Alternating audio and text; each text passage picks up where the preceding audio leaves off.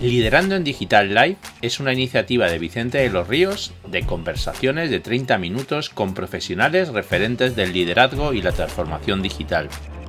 Además de escuchar este podcast en www.liderandoendigital.com puedes seguir estas conversaciones en vídeo en directo a través de su retransmisión en LinkedIn o YouTube. También en esta web puedes suscribirte a la newsletter semanal Liderando en Digital con un resumen de la actualidad de la transformación digital, el liderazgo, los negocios digitales o la tecnología. Hoy nos acompaña Luis Manuel Alcón, co-founder y CEO de Petplan España. Hola, buenas tardes. Espero que estéis todos muy bien y bienvenidos a un nuevo Liderando en Digital Live. Eh, ya estamos aquí en julio y casi a mediados a mitad de julio y con nosotros tenemos hoy otro gran amigo que es Luis Manuel Alcón. ¿Qué tal, Luisma? ¿Cómo estás? Hola, buenas tardes, ¿cómo estás?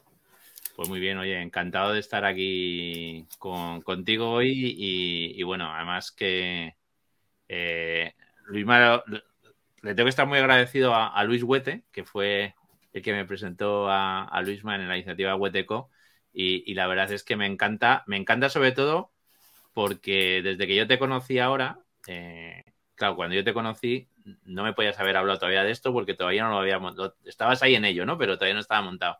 Y claro, hablar después ya casi de seis años y, de ver cómo se está consolidando tu proyecto y que no lo puedas contar aquí, pues la verdad es que es un, súper lujo. O sea, que bienvenido, que encantado y, bueno, pues vamos ahí a, como diríamos, al toro, ¿no? Eh, vamos a hablar. ¿Quién es? Bueno, cuéntanos primero quién es Luis Manuel. Pues Vicente, gracias por tus palabras. Yo también, la verdad que mm, cuando nos puso en contacto Luis Huete, em, hay veces que te pone en contacto la vida o el cruce de caminos te marca bastante y sobre todo en tu caso, que me has enriquecido siempre con todos los comentarios y el apoyo que me has hecho. ¿no? Pero hablando, hablando de mi libro, como me has preguntado de qué quién soy yo, ¿vale? Pues mm, yo soy un sevillano con cinco hijos, 53 años, tres perros y apasionado del mundo digital, ¿no? Eh, y lo digo en ese orden porque realmente todo lo que he dicho creo que aporta a una conversación como la que vamos a tener, que es encuadrarla en lo que es el desarrollo de una nueva empresa, una startup en el mundo digital. Pero ese es Luis Balcón y que no se me olvide de algo muy importante en mi vida y que me ha marcado mucho y que es mi formación eh, con los estudios de un MBA en el IES en Barcelona. Pues fenomenal. Y, bueno, pues eh, Luis más es que, bueno, cuando digo un personaje es en el sentido bueno de la palabra, ¿no? Pero, pero Luis es una de las personas más divertidas que yo conozco y con la que me he reído más. O sea que, que pero esto daría para mucho más de media, de media hora. Entonces hoy vamos a centrarnos en, en los seguros y en los perros, ¿no? Eh, bueno, lo de los perros es obvio, porque te gustan los perros y tienes perros y en tu perfil tienes perros. ¿Y, cómo acabas en este mundo de, los seguros y de... Bueno, primero en el mundo digital. ¿Cómo, cómo acabas? Pues mira, pues sí, pues mira, yo la verdad, la verdad es que em, me, parece muy divertido compartir cómo empecé yo el mundo digital, ¿no? Y fue, y fue gracias a un turbante. Y no, y, no, y no es un turbante que se ponga cualquiera, sino el turbante que llevaba en la cabeza un indio que vino a dar una charla allá por el año 99, ¿eh? hace 22 años. Este indio llamado Mohan Soni, que recomiendo mucho al que quiera buscarlo por internet porque es una eminencia, una eminencia en todo lo digital, es, catedrático en, la Kellogg Business School de Chicago. Y este señor apareció, aterrizó en España en el año 99 para dar una charla sobre algo que, que todavía estaba ahí eh, crudo e incipiente que era Internet. A mí me impresionó mucho, no solo por el turbante que llevaba, porque ver un speaker en Madrid en esos años con un turbante y que tuviera un salón lleno, ¿no? pero me impresionó sobre todo por el, la profundidad del análisis. ¿no? O sea, era, este señor yo creo firmemente que era un visionario. ¿no? Gracias a, esa experiencia, la verdad que se me encendió una bombilla en la cabeza y tuve la suerte de que eh, los dueños de la empresa donde yo trabajaba entonces me permitieron formarme eh, en temas digitales y sobre todo en e-commerce, tanto en Harvard como en Kellogg en, esos años. ¿no? Desgraciadamente llegué un poquito tarde a ese primer boom digital, y, mm, pero fue una, experiencia interesantísima. Gracias a, esa primera experiencia y a, esa, y dos viajes que hice para formarme a Estados Unidos, pues empezamos a desarrollar una cosa que también me divierte compartir, ¿vale? que era súper novedosa entonces, que eran los famosos Vortals, Vertical Portals. Eran una combinación de palabras mágicas que cuando presentabas un documento con esas palabras, pues la gente, pues no sé, realmente te recibía y te ponían la alfombra roja. Ese proyecto fue el primer proyecto de otros cuatro o cinco que empecé a raíz de esa experiencia con el turbante. ¿no? Ese es mi comienzo en el mundo digital hace tantísimos años y, y como hablaré después, pues creo que, el timing, ¿no? El momento en el que uno se engancha con una iniciativa es vital para el desarrollo de, las iniciativas, ¿no? Y bueno, y esto del seguro médico para perros, pues, pues ahora, yo la, verdad es que eh, yo no tengo perros, no soy muy no soy yo muy de perros y además eh, tengo ahí un conflictillo con el perro del vecino abajo, con lo cual se me quitan todavía más las ganas. Pero, pero claro, cuando tú me contaste toda esta historia, dije, esto es lo que dice Clay Christensen, un job to be done, ¿no? O sea, creo que habéis ido ahí, habéis entrado en un, mundo que realmente estáis satisfaciendo una necesidad que incluso curiosamente yo creo que hasta el, hasta el nuevo dueño de perros no sabe que la tenía, ¿no? ¿Y, cómo llegáis a esta historia del seguro para perros? Pues mira, de nuevo, de nuevo, cruces de caminos, ¿no? en el año, eso fue mucho más tarde, ¿no? Yo había desarrollado otros negocios, todo lo que montamos en la primera época del mundo digital, ¿vale? Allá por el año 99, 2000, 2001, pues tuvo una vida breve, algún, algún proyecto ha continuado y sigue funcionando, ¿vale? Pero la mayoría de ellos pues no, no salieron adelante y reorienté mi carrera profesional a otro tema, ¿no? Y estando en un viaje, volviendo de un viaje de Nueva York en el año 2007, bueno, mm, me acuerdo perfectamente que a mí me gustaba y sigo, me sigue gustando mucho una serie de, revistas que por entonces eran de culto en el tema digital, como eran Wire o como eran Fast Company, y una de ellas se llamaba Business 2.0, que ha desaparecido, y la compré en el aeropuerto y en la portada ponía, estos son los cinco negocios que van a explotar en el próximo diseño. Tú sabes eso cuando ves una revista, ves la portada, ¿no? te lo lees, ¿no? Ya despegas, ¿no? Te lo pones a leer y de esas cosas que tú recortas, ¿no? Espero que lo hagamos todo, ¿no? La buena idea hay que recortarla, guardarla y estudiarla, ¿no? Y madurarla, ¿no? Y la guardé, vi, oye, esto, esto parece interesante, ¿no? Esto, esto del, seguro de mascotas, ¿no? y me pareció muy curioso, lo guardé y desde entonces lo tenía siempre presente encima de mi mesa, ¿vale? Como algo que a mí me gustaría desarrollar. Pero estoy hablando del año 2017. ¿eh? O sea, estamos hablando de un, de un perdona, del año 2007. ya los decenios, sí, sí, los decenios pasan rapidísimo, ¿no? Tú estás en otras cosas, se te cruzan por el camino eh, personas a las que le propones un poco lanzar la idea, ¿vale? Pero gracias a Dios yo estaba en otros negocios y no ahondé mucho. Porque de nuevo, eh, yo creo que el momento del desarrollo de los negocios, como bien dice Bill Gross, ¿vale? de, de Coltec, lo más importante para el éxito de un negocio no es en los equipos, como se suele decir, o la financiación, es el timing, ¿no? El momento, el momento adecuado. Grandes negocios sin el momento adecuado, a pesar de una financiación brutal o un equipo de primera, pues han venido a caer. Yo, gracias a Dios, nadie en ese momento, ¿vale? Eh, eh, estaba interesado en desarrollarlo conmigo y entonces fue una, ese tipo de, ansiedad que te entra cuando tú dices, creo que tengo una idea muy buena, ¿vale? Y cuándo la podré desarrollar, ¿no? Y, así fue todo, o sea, fue realmente, yo creo que, que, es muy importante el tener siempre inquietud y curiosidad. Para mí es vital el, bueno, las mentes que somos que tenemos inquietudes emprendedoras. ¿eh? También no todo el mundo puede pretender estar todo el día pendiente de nuevas ideas, ¿no? Pero yo en ese momento lo guardé y desde entonces pues empecé un proceso de research, de, búsqueda de información, de búsqueda de personas que me pudieran ayudar y, la verdad es que eh, he, he tenido la suerte de que hemos lanzado la idea al mercado cuando ya está lo suficientemente maduro como para poder desarrollarse con éxito, ¿no? Eh, nos has traído aquí unos datos que lo voy a compartir aquí, que si quieres no nos puedes explicar porque, eh, eh, claro, cuando tú ves los datos alucinas de lo que es el mercado de mascotas, ¿no? Que todos, o sea, yo creo que en la vida tenemos impresiones, pero los datos te quitan las impresiones y te las o te las ratifican o te las, las eliminan, ¿no?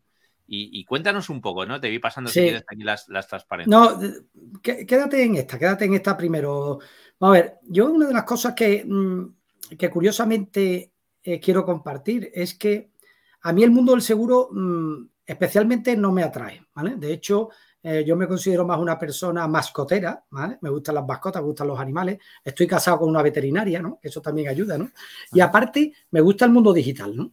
Lo que pasa es que em, el sector, o sea, cuando ya uno ha lanzado varias empresas, ha visto por dónde los modelos de negocio, dónde tienen mm, más fiabilidad, por así decirlo, ¿no? Y realmente el mundo del seguro em, es un modelo de negocio eh, que realmente aporta solidez a cualquier desarrollo. Entonces eso mm, yo no es tanto porque a mí me gusta el mundo del seguro, sino porque entendí que la mezcla, la combinación de dos megasectores, como son el mundo del seguro, que, mueve eh, miles de millones literalmente en el mundo. En España el sector del seguro eh, eh, mueve 60 mil millones de euros al año. Unir eso con otro sector que también moviliza muchos recursos, como es el de las mascotas, pues me pareció que ese, ese eje es importante. ¿no? Pero lo que sí es verdad es que nadie habla.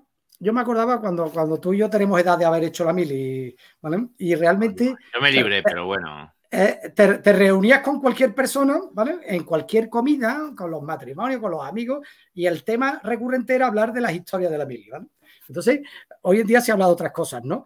Pero realmente eran cosas que marcaban. A mí me sorprende que el que tiene un perro también, en cuanto en una mesa coincide con alguien que tiene también vivencia, pues resulta que la mascota también es centro de conversación, es algo que le llega a la gente al corazón. Creo que hay que, em, eh, hay que involucrarse en negocios donde los sentimientos eh, sean, sean muy relevantes. Es la forma de, crear algo, como, como decían, como me gusta siempre, ¿no? Es decir, eh, montar un negocio para tener clientes está bien, ¿no? Pero montar un negocio para tener fans, eso ya es el, nirvana, ¿no? Sí, podemos decirlo, ¿no? Porque, porque consigue gente que realmente está enamorada. Entonces, ¿qué es lo que ocurre? Pues que en España, sotoboche, se ha empezado a desarrollar un volumen de mascotas en los hogares, porque siempre ha habido perros en España, pero eran perros, eh, en muchos casos eran perros que no eran urbanos, eran perros que estaban en, el campo, fuera de las ciudades, pero ahora estamos viviendo un boom brutal en cuanto al número de mascotas. Este es el último dato que, es post pandemia, y que ahora veréis en el siguiente gráfico, pero lo, importante es que entre perros y gatos en España hay 15 millones, lo cual, y uno de cada dos hogares tiene algún tipo de mascota. España, eh, los hogares españoles eran mucho de periquitos, ¿vale? De pájaros, ¿vale? Si vemos esta estadística hace 15, hace 20 años, casi todo el mundo tenía un pájaro, ¿no? O sea, el, gráfico estaba completamente descompensado, ¿no? Habría muchos pajaritos, algunos peces, ¿vale? Pero sobre todo pájaros, ¿no? Todo el mundo, en toda casa de vecinos sonaban los, los y los, y los pajaritos todo, continuamente. Ahora hay muchos perros, perros urbanos, ¿no? Entonces, si le das a la siguiente transparencia, porque lo importante no es el dato per se, que es importante, ¿no? Que 15 millones de perros y gatos es relevante, sino a mí me gusta este dato, ¿no? Es brutal lo que ha ocurrido en el periodo de la pandemia. Yo al principio, cuando empezaron a llegar las primeras noticias de mercados más desarrollados como Inglaterra y Estados Unidos, que estaban apuntando a este, a este, a este, mm, a este hipercrecimiento que se había experimentado, ¿vale? Pues yo hasta que no vi los datos eh, concretos, ¿vale? Porque a mí yo soy de hard data, ¿no? Más, más que de opiniones, pues no me lo creía, pero realmente la Asociación Nacional de Fabricantes de Alimentos para, para Animales de Compañía, que son los más interesados en tener una información fidedigna de cuál es el volumen del mercado, pues ha publicado el dato correspondiente al 21, al año 21, ¿no? Y lo que veis en este gráfico es la, burrada de crecimiento que se ha experimentado post pandemia, ¿no? Yo creo que con la pandemia mucha gente, y no era por lo del pasear el perro, ¿eh? yo creo que, que, eso es anecdótico, ¿no? Pero lo que sí es verdad es que en momentos de, donde la, eh, de crisis, de crisis, y me da igual si es emocional o económica, nosotros los humanos tendemos a agarrarnos a lo que nos da cariño. ¿no? Y, desgraciadamente, esto unido al desarrollo de los hogares en España, ¿no? que, los hogares unifamiliares o, con dos miembros se han multiplicado mientras que se, está, se ha estancado el, hogar plurifamiliar, ¿no? pues esto hace de que hayamos tirado de mascota como sustituto de compañía en los hogares, ¿no? Em, esto es brutal, ¿vale? Y esto va acompañado de que a más... Te cuesta creer, o sea, te cuesta, o sea, que esto, no, esto es... tiene buenos datos, pero es que dices tú, para, para subir a 5 millones, madre mía, eh, ya, es, una auténtica que tienen estos. No, es, esto es una auténtica burrada, pero claro, esto tiene la cara B, ¿no? esto es el detalle numérico, que no lo podemos creer o no, porque estos son encuestas, ¿no? Pero a mí me gusta compararlo con el siguiente dato, si no te importa, que es el que acaba de publicar, porque este es un dato de hace 15 días, que a mí, que yo llevo siguiendo desde hace 10 años, la serie, un poquito más, que es el gasto de los hogares, ¿vale? Por categorías, ¿no? Y esto es la encuesta de gasto familiar que, elabora el INE desde hace veintitantos años y que al ser una serie tan larga y tan detallada y con una muestra tan grande es muy fiable. ¿no? Lo que es importantísimo es, eh, si veis en el gráfico, que los españoles, los hogares españoles, nos estamos gastando 4.300 millones de euros en mascotas. Oye, que en tinto, yo a mí me gusta mucho el tinto, ¿no? Y, hablo mucho de tinto. Yo creo que Vicente, tú y yo hemos compartido algunas de esas conversaciones. Y, realmente, si tú ves lo que nos gastamos los hogares en tinto, pues es una tercera parte prácticamente de lo que nos gastamos en mascotas. Nadie, la gente habla de mascotas, pero no habla de lo que le cuesta el pienso de la mascota, el veterinario, el paseador, etcétera. ¿no? Es, una auténtica burrada, sobre todo si lo comparamos con categorías, como puede ser el gasto de los hogares en en comida, ropa para, para, bebés, ¿no? O sea, o para libros, ¿no? Libros, libros de, o sea, yo sé que ya nos hemos pasado muchos a la, a la Kindle, a, la lectura digital, pero realmente cuando se compara el gasto de las mascotas es brutal. Este gasto, no he traído el dato, pero si lo comparamos con el año anterior, el año anterior estaba en 3.700 millones de euros. Es decir, a más mascotas se está reflejando el que el consumo es superior. Está aquí la variación, no. Está la variación, ¿no? No, no esta, esta, es una variación a 10 años. Si le das a la siguiente, porque me gusta, me gusta saber cómo la sociedad española está evolucionando, desgraciadamente, siguiendo los parámetros de otras sociedades de nuestro entorno.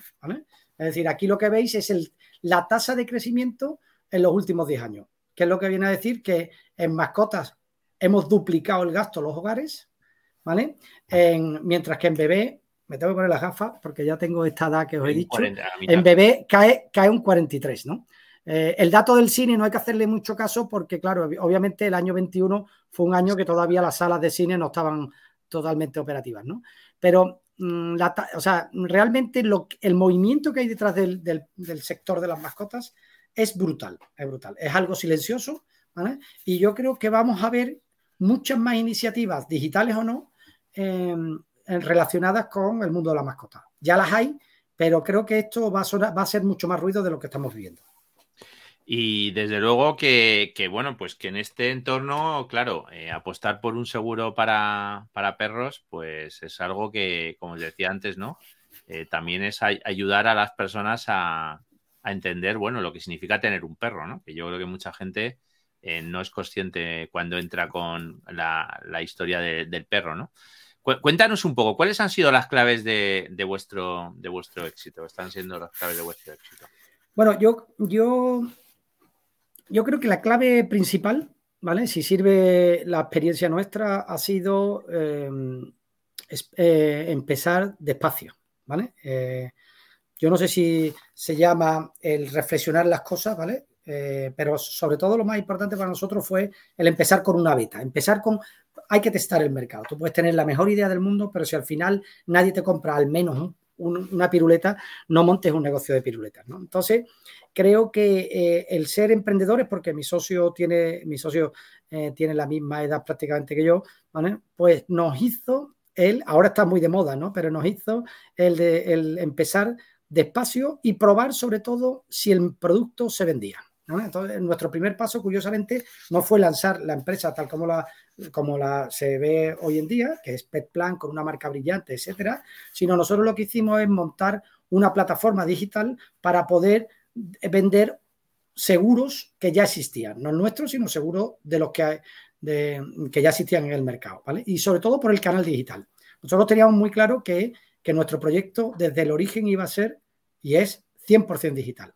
Es esencial una vez que analizamos lo que era el sector del seguro, el poner el componente digital porque era la única forma donde se podía añadir valor sobre la oferta actual de seguros. Y después hablaremos, supongo, de ese tema, pero creo que lo importante y lo fundamental es que hiciéramos una prueba, oye, una prueba que costó relativamente poco dinero, ¿vale? relativamente, y que nos permitió entender las dinámicas del negocio. Sobre todo, ver cómo funciona el mercado y sobre todo cómo se comportan los clientes. Ver si el canal digital es un canal suficientemente atractivo como para poder atraer clientes y además poder servir a los clientes. Porque hay muchas ideas que después cuando las llevas a la práctica en el mundo digital, donde no hay un contacto físico, donde realmente hace falta un, nivel de intermediación más alto, pues hay, hay, proyectos y empresas que se han quedado por el camino. Para nosotros lo importante fue realmente mm, el, encontrar esa, beta, hacer esa prueba y ver que funcionaba y entonces con esa beta y esa prueba funcionando, decidir, oye, vamos a ir para adelante. Y hay otro elemento importante que no sé si también interesa a la audiencia el compartir, que la comparta, ¿no? En un momento dado, como cualquier emprendedor o empresario que comienza, pues tuvimos que tomar una decisión importante. Y era, oye, lanzamos este proyecto con nuestra propia marca sobre nuestros propios hombros o buscamos a alguien que ya lo haya desarrollado y que quiera compartir con nosotros, obviamente a cambio de una parte de unos ingresos, ¿vale? Su know-how, ¿no? Entonces, la primera tentación de cualquier emprendedor es que quiere ver el nombre de su, nombre, ¿no? Arriba en el establecimiento, ¿no? Y entonces es, el sentirse lleno, ¿no? Porque dice, es que además el producto se llama como yo, ¿no? Pero en un momento dado hice una cosa que recomiendo, que es compartir esta idea y esta, decisión con personas que tienen ascendencia para mí y que, y que creo que han sido triunfadores en el mundo de los negocios. Entre ellos estaba Luis Huete, por supuesto, ¿vale? Pero estaba pues José María Pacheco de Conecta, que tiene una grandísima empresa, estaba, pues muchos que, me, que, en algún momento dado de la vida yo he visto que tenían algo de, que entendían correctamente cuáles eran las decisiones que hay que tomar en cada momento. Y ahí es donde tomamos la decisión de no inventar la rueda, por así decirlo. Sabíamos ya lo que queríamos y dónde queríamos ir, pero en la operativa no inventar la rueda y buscar soporte internacional para desarrollar este negocio en España. Y ahí fue cuando pues tras varios viajes, pues en, Londres encontramos al partner actual nuestro, em, con el que llegamos a un acuerdo para que los primeros pasos no fueran trial and error, como dicen los americanos, que es muy importante, sino que fueran sobre la base de un know-how ya desarrollado. Claro, eso yo creo que, es una decisión muy, muy inteligente, ¿no? Porque desde luego la, la, operación de este y el mundo de seguros, lógicamente, no es una. O sea, tiene una serie de componentes que no son fáciles de inventar todos desde cero, sino que el hecho que seas capaz de, integrarlo y, ver realmente dónde tú eres competitivo, ¿no?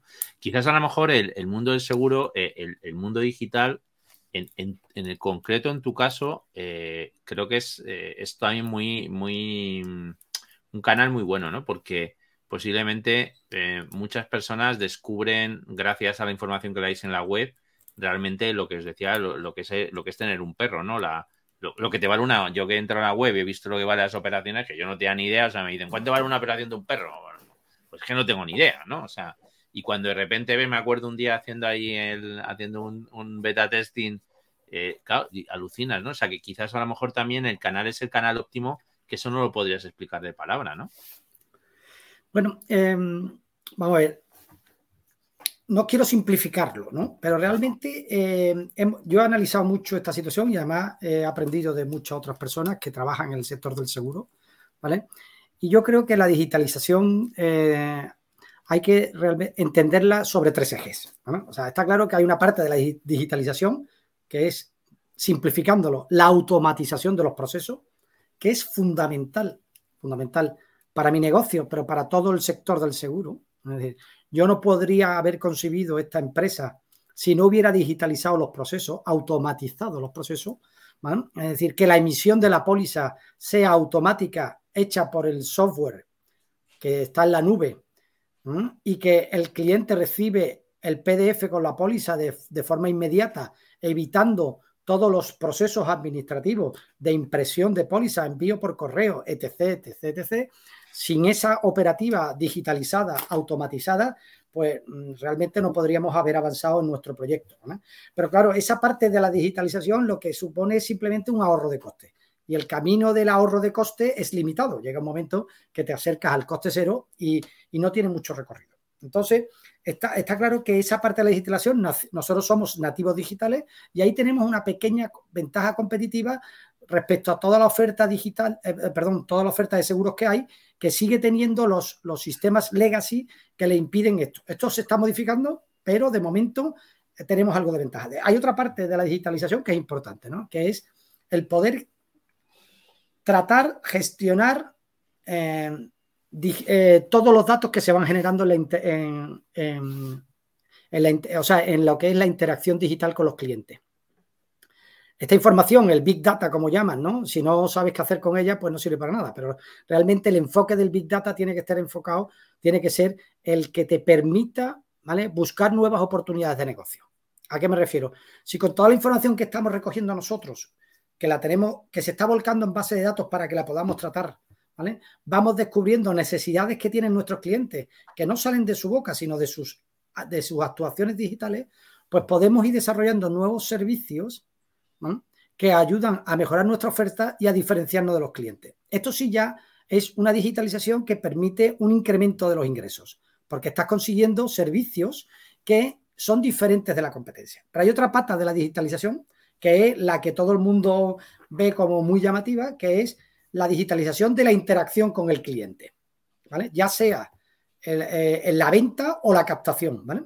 Y ahí estamos en el momento, ahí sí que directamente, y es obvio, como tú bien decías, que al ser nosotros un seguro nicho, para poder llegar al cliente, el canal directo digital es muy útil. Porque eh, intentar llegar a los 47 millones de españoles a través del canal indirecto, que sería las corredurías, los agentes de seguro, es un, proceso muy largo. Ahora bien, si entendemos la digitalización como el hacer fácil y cómodo el proceso de, contratación, pues no solo estoy buscando al cliente, sino además se lo estoy dando tan fácil que no hay barreras para que el cliente diga, yo ya no voy a contratar este seguro con mi cuñado que tiene una correduría, sino que lo voy a hacer directamente online. Entonces te metes en este, en, esta, en este proceso intelectual de definir si el canal digital, porque hay mucha gente que dice, no, Internet es simplemente otro canal de venta. Y aquí podríamos estar hablando bastante largo y tendido, sobre todo teniendo en cuenta que la usability, o sea, lo que es el proceso de contratación y de, de, averiguar el producto y de usar el producto, forma parte del producto en sí. Es como el iPhone, ¿no? Pues, pues, un iPhone hace prácticamente lo mismo que un Samsung de alta gama, ¿eh? Pero realmente la usability forma parte de la marca y, del, y, de, y de, lo que es Apple, ¿no? Eh, no sé si me estoy explicando bien, pero para mí es muy importante que esta parte de la digitalización no sea solo como canal de captación, sino también que sea como esencia de nuestro producto, que el cliente pueda dar de alta un siniestro.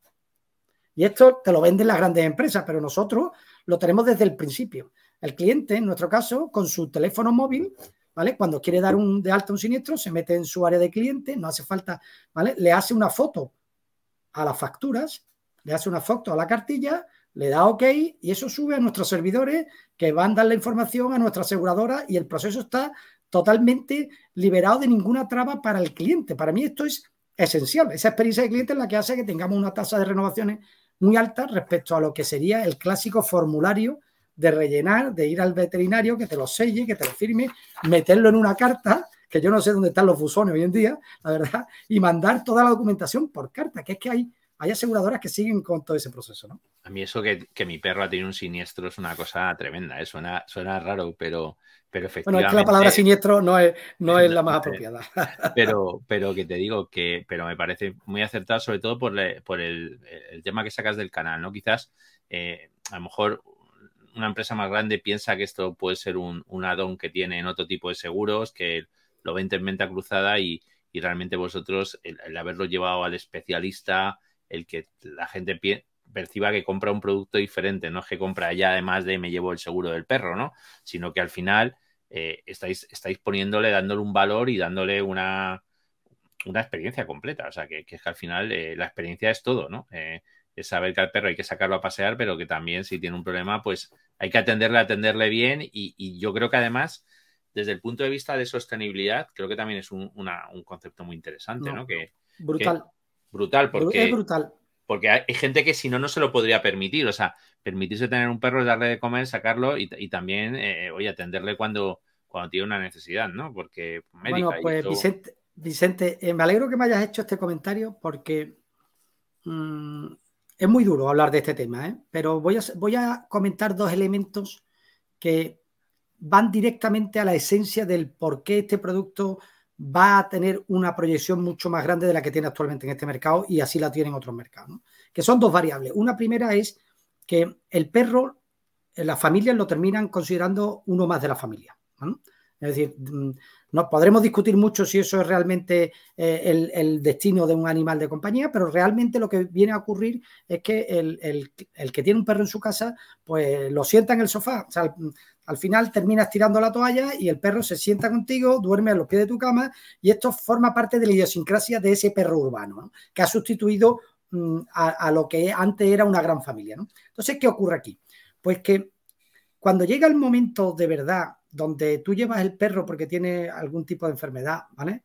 Y le detectan un cáncer. Ojo, que hace 15 años no se le aplicaban ese tipo de análisis a los perros, con lo cual el perro se entristecía, se arrinconaba en una esquina y, hasta ahí quedó, ¿no? Ahora, ahora se le están aplicando mm. metodologías em, igual que las humanas a las mascotas, con lo cual se detecta el cáncer.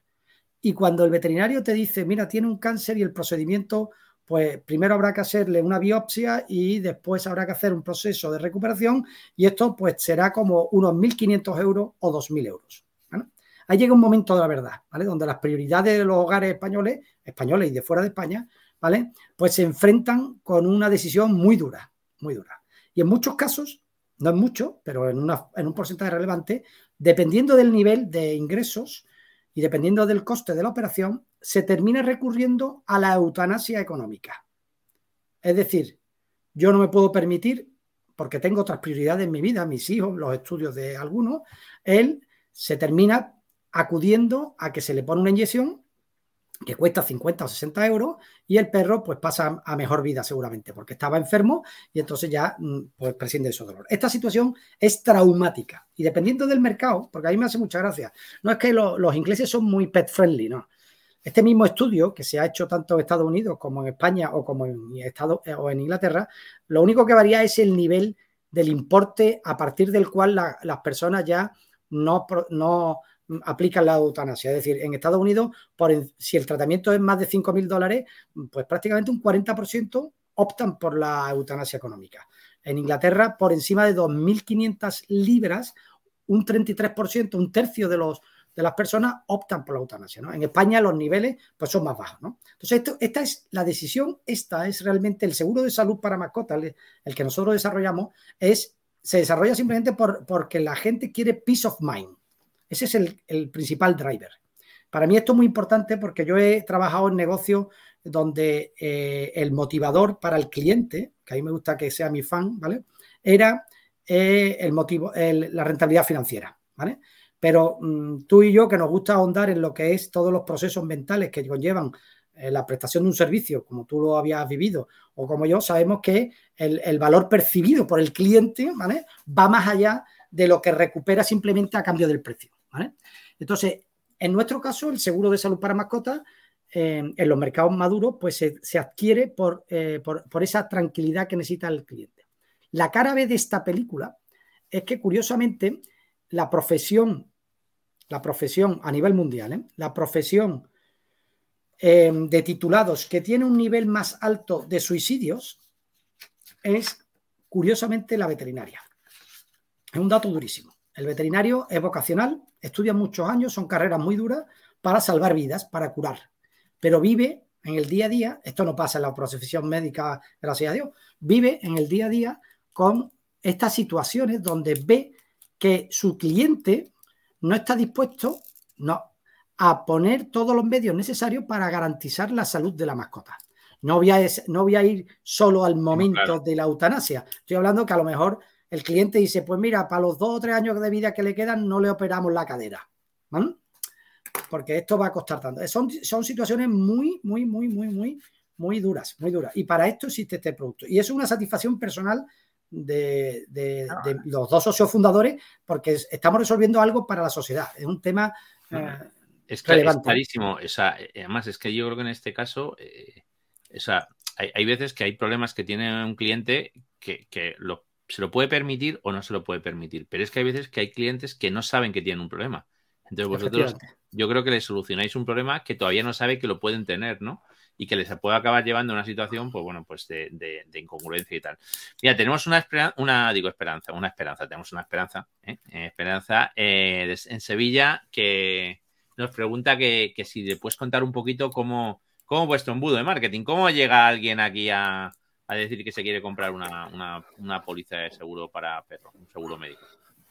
Pues mira, eh, Esperanza, mm, tenemos la suerte de... Mm, bueno, te voy a, contar una cosa que creo que también que es divertida, ¿no? O sea, que em, yo tengo mm, una idea que, creo que es realmente, si se, si, se analiza en profundidad las cosas, al final Internet, o sea, la web, es una plataforma de contenidos. Hay gente que cree que una plataforma de ventas, otra gente cree que tal y cual, mm, otra gente lo considera retailer, otra no. Pues, al final, lo que, lo que es el origen de Internet es una persona que cuelga un contenido y le pone un hipervínculo que lleva otro contenido. Pero al final son palabras, fotos, vídeos, pero es contenido. Entonces yo cuando fui a desarrollar este negocio, me tomé la molestia de investigar quién eran los únicos, prácticamente yo creo que son los únicos, que monetizaban, me refiero a hace cinco años, seis años, cuando yo empiezo de verdad a invertir en este negocio, em, monetizaban el contenido, ¿vale? Porque la prensa, por ejemplo, los medios digitales nunca han conseguido monetizar, ahora están con un modelo de pago que ya empezaron hace unos años y que parece que el consumidor ya está dispuesto a pasar por él. Pero realmente el único modelo, el único modelo que funcionaba y que funciona y que mueve miles de millones de, dólares, miles, ¿eh? es el mundo del sexo.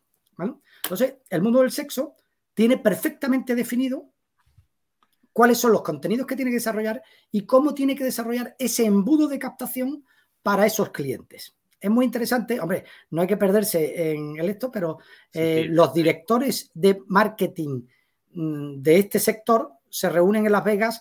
Em, eh, espero que no me vayas a censurar, Vicente. No, no, pero. Se reúnen en Las Vegas. Yo, mira, yo es un negocio que, muchas veces lo digo, claro, cuando tú estás en un entorno académico y de clase y no te metes ahí en el tema ético, eh, es que el negocio del sexo es un negocio que, tiene una riqueza desde el punto de vista de modelo de negocio eh, mm. bastante interesante. Y en el metaverso ya podríamos hablar más de ello, pero, pero, pero eso sí, efectivamente. Entonces, entonces, volviendo a la pregunta de Esperanza, lo que realmente es importante es que si yo vendiera autos, seguro para autos, eh, pues no tendría ni idea de cómo afrontar esto.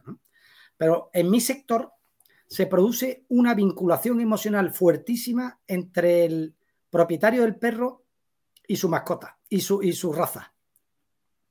Es decir, los amantes, el que tiene un Yorkshire Terrier es un integrista del Yorkshire Terrier. No le hables de los Doberman, porque es que, mm. a mí me dejan paz. Y se reúne con gente que quiere hablar de George Terrier, que no quieren hablar de Doberman. Entonces esto genera unas comunidades espontáneas muy ricas y que te permiten hacer una segmentación muy fina, que es lo importante. Es muy importante porque en el mundo digital al final se gasta muchísimo dinero en la, en la parte alta del funnel para conseguir ir convirtiendo, ¿vale? Hasta que el cliente te hace un presupuesto o te pone algo en el carrito si eres un e-commerce y al final termina pagando, ¿no? Pero claro, esa parte alta del funnel, si coges una metralleta porque estás en seguro de auto, que todo el mundo tiene un seguro de auto, pues te puede hacer gastar mucho dinero y las tasas de conversión, eh, no, la tasa de conversión, sino la tasa de conversión y el coste de la conversión se disparan. Nosotros lo que hemos hecho eh, muy claro para este funnel es identificar esas comunidades en el mundo digital. Em, y realmente es la única forma que entiendo que podemos. Hemos probado otras cosas, ¿eh? hemos probado muchos otros elementos, hasta definir, hasta apostar, porque tú tienes que ir a segmentar eh, las comunidades donde quieres trabajar. Y una vez que empiezas con eso, pues utilizas toda la, toda la artillería que nos permite el mundo digital. ¿eh? Pasa de, por supuesto, todo lo que hace a acciones de SEM, de SEO, de contenido, pero todo tiene que ser, en mi caso, muy específico para ese tipo de cliente. y hay otra cosa que te quiero comentar también, eh, que, que, esto sí que lo desarrollé, este concepto, a, raíz de lo que os comentaba del sector del sexo, ¿no? Y es que el contenido per se no tiene valor. Vamos a ver, yo tengo un, entre mis tres perros tengo una pastora, miro para la derecha porque están ahí fuera, ¿vale? Una pastora belga malinois, ¿vale? Es una raza preciosa, una raza muy interesante porque es la que utilizan los, la más los policías de todo el mundo, se están pasando el pastor alemán a esta raza, etcétera, ¿no? Y a mí, a mí, contenido de, mi perra, sobre la raza de mi perra, en este momento a mí no me interesa. Me interesó el día que me la fueron a regalar, porque no conocía nada.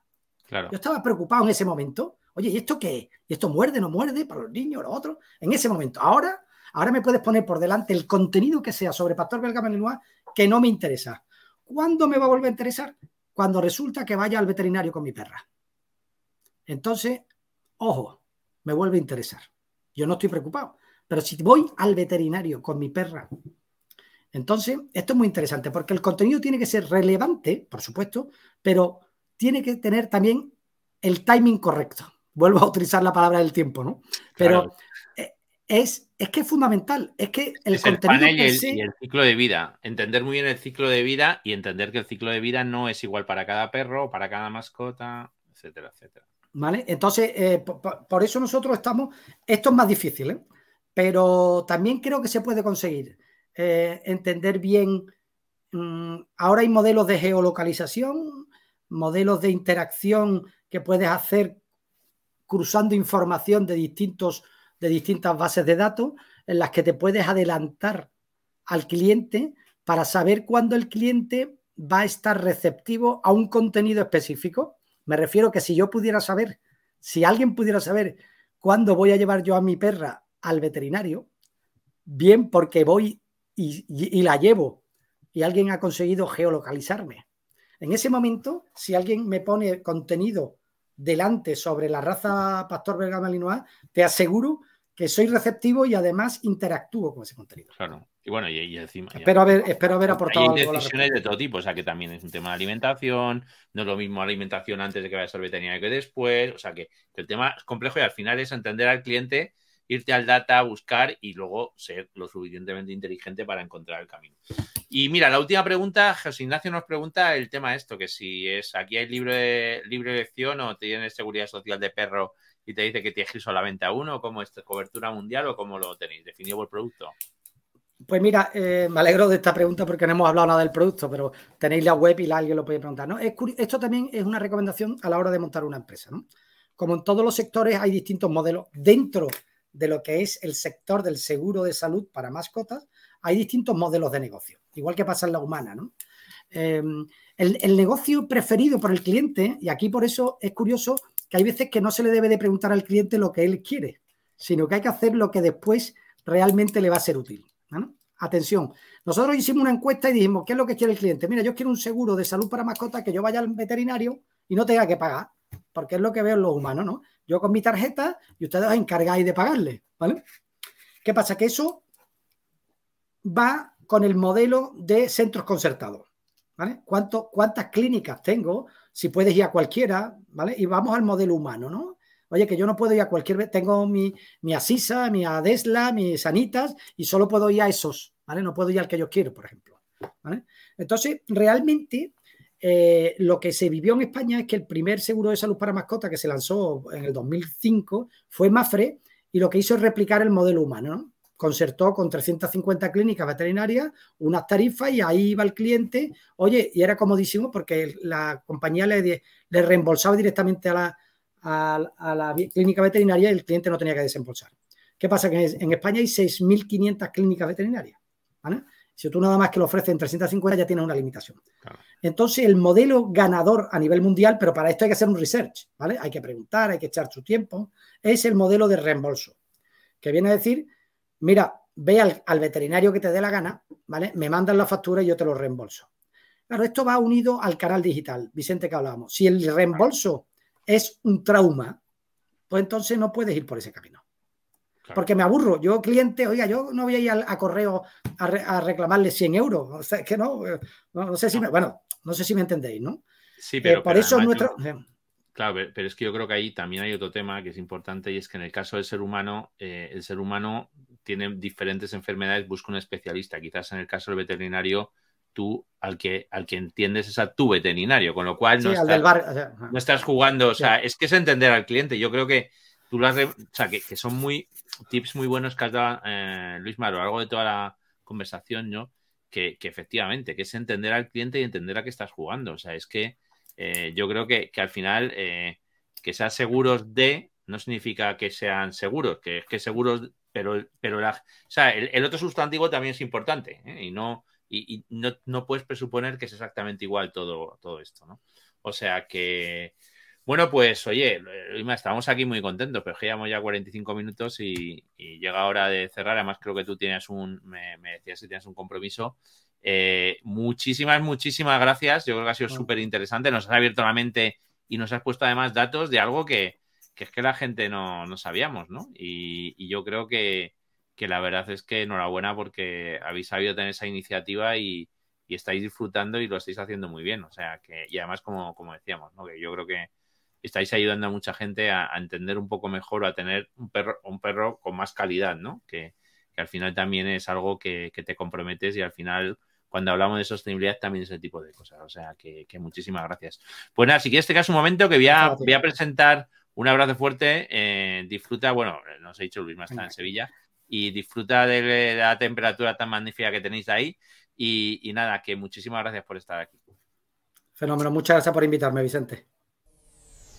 Liderando en Digital Live es una iniciativa de Vicente de los Ríos de conversaciones de 30 minutos con profesionales referentes del liderazgo y la transformación digital.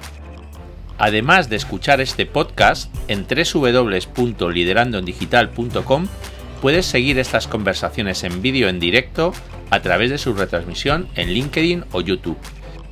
También en esta web puedes suscribirte a la newsletter semanal Liderando en Digital con un resumen de la actualidad de la transformación digital, el liderazgo, los negocios digitales o la tecnología. Te esperamos.